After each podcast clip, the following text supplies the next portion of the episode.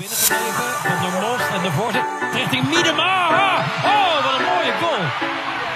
3 para o Brasil, 0 para os Estados Unidos. Amar!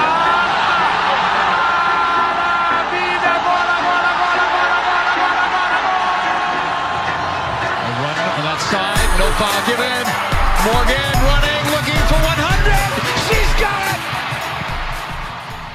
Fala galera, eu sou o Thiago Ferreira e está começando mais um De Primeira, episódio 104 dessa nossa série aí é, sobre a data FIFA, né?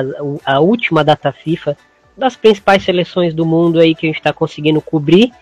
E hoje é dia de falar da Holanda, né? Holanda que, que teve um, um ano bem, bem de altos e baixos, né? E a gente convidou o Felipe do Espreme a Laranja, um, um blog especializado em futebol holandês, para dar seu parecer aí sobre é, essa seleção então, antes de mais nada, antes da gente entrar na, na pauta com o Felipe, não se esqueça de, de se inscrever aí no nosso canal de YouTube, no Planeta Futebol Feminino. A gente está com uma meta de alcançar mil inscritos. Outro ponto que você pode ajudar muito o Planeta Futebol Feminino é o nosso Pix, se você puder, se você quiser. Se não puder ajudar é, é, com nenhum valor, é, ajude a divulgar o Pix do Planeta Futebol Feminino que é o Pix Planeta Futebol Feminino hotmail.com. Puder ajudar a gente, a gente vai ficar muito feliz, muito agradecido. A gente expandir aí o nosso projeto, quem sabe em breve. E não se esqueça de se inscrever nas nossas redes sociais, nas redes sociais do Planeta Futebol Feminino, nas redes sociais do De Primeira Futebol Feminino. Valeu, gente. Então agora é com o Felipe. Bora pra pauta.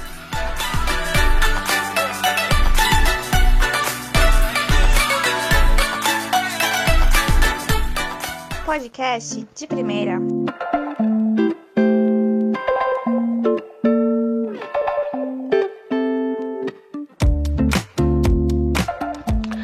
Pode-se dizer que a seleção feminina da Holanda viveu dois momentos diferentes nas últimas datas FIFA de 2021.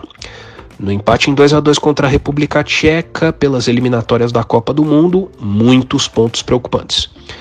Já no empate sem gols contra o Japão no amistoso para fechar o ano, alguns poucos pontos dignos de nota.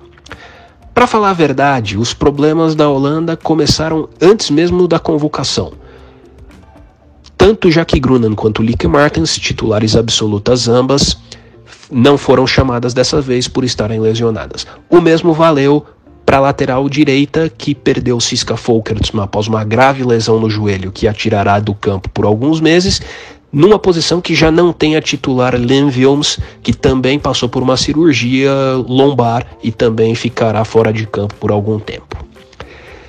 Continuando os problemas, na data originalmente prevista para o jogo, dia 26 de novembro, uma forte nevasca caiu sobre a cidade de Ostrava e tornou o gramado do estádio impraticável, fazendo com que a partida fosse adiada para o dia seguinte.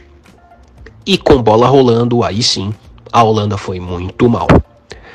Diante de uma República Tcheca que repetiu os acertos vistos já no empate entre ambas por 1 a 1, já nas eliminatórias da Copa, a República Tcheca mostrou muita força física, muita intensidade na marcação e até muita qualidade nas bolas altas. A Holanda seguiu mostrando uma falta de variação impressionante no seu jogo. Basta dizer que foi o suficiente para as tchecas colocarem duas marcadoras em cima de Viviane Miedema, o grande destaque holandês, que a atacante ficou quase inativa durante os 90 minutos. Além do mais, numa defesa que já não tinha Nick Nouwen, também machucada, Sari Van Venendal mostrou que está em uma fase. A melhor goleira do mundo segundo a FIFA em 2019 foi surpreendida no primeiro gol da República Tcheca de Katerina Svitkova, que chutou de longe e ainda assim surpreendeu Van Veenendaal. Restou para a Holanda confiar nos únicos dois pontos positivos, nas únicas duas cidadãs que mostraram alguma qualidade de jogo em Ostrava. Daniele Van de Donk e Jill Hord, tanto que Van de Donk marcou o gol de empate. No entanto, em outra falha defensiva numa bola cruzada, no caso escanteio, Nessidova marcou 2 a 1 já no segundo tempo. E por muito tempo pareceu que a Holanda sofreria uma derrota que colocaria em risco a primeira posição nas, no grupo nas eliminatórias da Copa. Mark Parsons, que agora está fixo na seleção holandesa, já que o Portland Thorns foi eliminado no mata-mata do campeonato norte-americano, tentou. Colocou Shanice Van de Sanden na ponta no lugar de Victoria Pelova, que não deu muito certo jogando por ali. Colocou Joel Smith no ataque e também não teve muito êxito. A coisa se salvou praticamente no último lance do jogo, aos 48 do segundo tempo, quando Kika Vaness, que tinha acabado de entrar, cruzou da direita e Van der Gracht subiu de cabeça para fazer 2 a 2 e manter a Holanda com um ponto salvador que manteve a primeira posição e manteve as boas condições de classificação direta para a Copa. No entanto, ficou uma má impressão que foi de certa forma confessada numa frase pós-jogo do Mark Parsons. Ele disse: Antes nós éramos os caçadores, agora nós somos a caça.